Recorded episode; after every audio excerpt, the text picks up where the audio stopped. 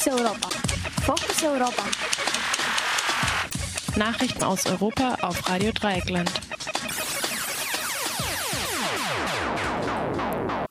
Lettland in der Eurozone. Der Präsident der Europäischen Kommission, José Manuel Barroso, und Vizepräsident Olli Rehn befinden sich auf dem Weg in die lettische Hauptstadt Riga, um dort die Einführung des Euro zu feiern. Die Europäische Kommission verkündete gestern auf ihrer Website, die Umstellung sei problemlos verlaufen. Laut Umfrage wird die neue Währung bei zwei Drittel der Barzahlungen genutzt. Jeder und jede Dritte in Lettland trägt jetzt nur noch Euro-Bargeld bei sich. Die bisherige lettische Währung, der Lat, wird in einer zweiwöchigen Übergangsphase vom Markt genommen. Klonfleisch und Chlorhuhn in die EU. Entgegen den Befürchtungen von Verbraucherschützerinnen und Landwirtinnen und Landwirten in Bezug auf das derzeit verhandelte US-EU-Freihandelsabkommen TTIP machte die EU-Kommission in einer Pressemeldung von gestern nochmals klar, dass, Zitat, die strengen in der EU geltenden Verbraucherschutzregeln nicht zur Disposition stehen. Bestehende Gesetze können nicht durch ein Handelsabkommen gebrochen werden. Zitat Ende. Jochen Fritz vom Bündnis Wir haben Agrarindustrie satt ist da anderer Meinung.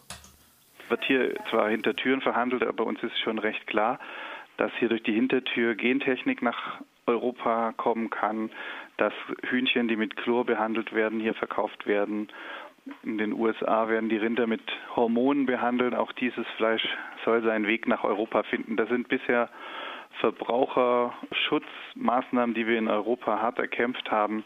Und die könnten durch diese Hintertürverhandlungen einfach runterkippen, weil einfach die Standards angepasst werden sollen.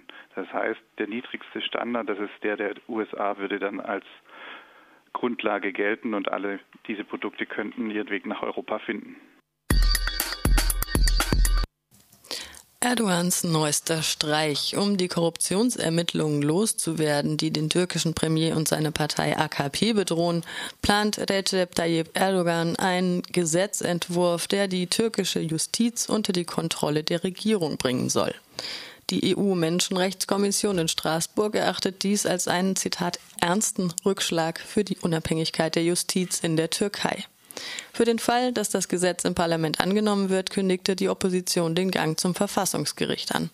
Der türkische Premier hatte zuvor bereits die Polizeichefs in etlichen Provinzen abgesetzt. Die Troika in Portugal. Rentnerinnen und Rentner müssen im Jahr 2014 mit erneuten Kürzungen rechnen.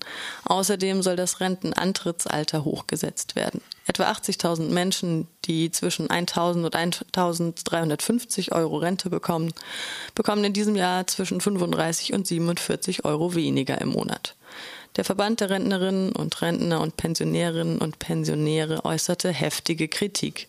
Zitat, das ist ein Zeugnis von Arroganz und Verachtung für ein Prinzip, von dem wir dachten, es sei ein Grundsatz, nämlich keine Anwendung von doppelter Besteuerung. Zitat Ende. Für kommenden Montag sind erneute Proteste in Lissabon angekündigt. Krankenpflegerinnen und Krankenpfleger vom Nationalen Gesundheitsdienst SNS rufen zu der Demonstration gegen Entlassungen, Kürzungen und für eine gute öffentliche Gesundheitsversorgung auf. 63 Muslimbrüder wegen illegalem Waffenbesitz und Beteiligung an Krawallen verurteilt. Ein Gericht in Kairo verurteilte gestern 63 Anhänger der inzwischen als terroristische Vereinigung eingestuften Muslimbrüder zu je drei Jahren Haft. Die Anhängerinnen und Anhänger des gestürzten Ex-Präsidenten Mohamed Morsi sitzen zu Tausenden hinter Gittern. Noch nie wurden derart viele Mitglieder einer Gruppe verhaftet und verurteilt. Immer wieder kommt es zu Zusammenstößen der Muslimbrüder mit der Polizei.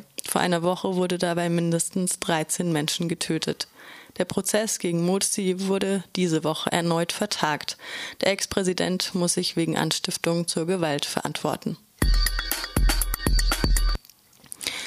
griechische Regierung wird immer unbeliebter. Bei fünf Prozent ist die sozialdemokratische Regierungspartei PASOK in den Umfragen inzwischen angelangt. Im Parlament hat sie eine knappe Mehrheit von lediglich drei Stimmen und die Fraktion schrumpft weiter.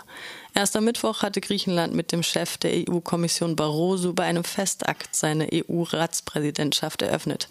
Jetzt sieht es so aus, als würde die Regierung um den konservativen Premier Samaras und seinen Stellvertreter Venizelos nicht mehr lange bestehen. Und damit steht auch die EU-Ratspräsidentschaft auf wackeligen Füßen.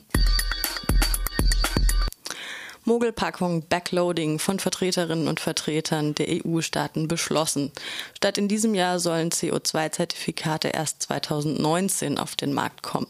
Das Backloading setzt auf eine künstliche Verknappung und damit Verteuerung der Zertifikate und wird von der EU als Ansporn für Investitionen in erneuerbare Energien und damit auch als Klimaschützer verkauft.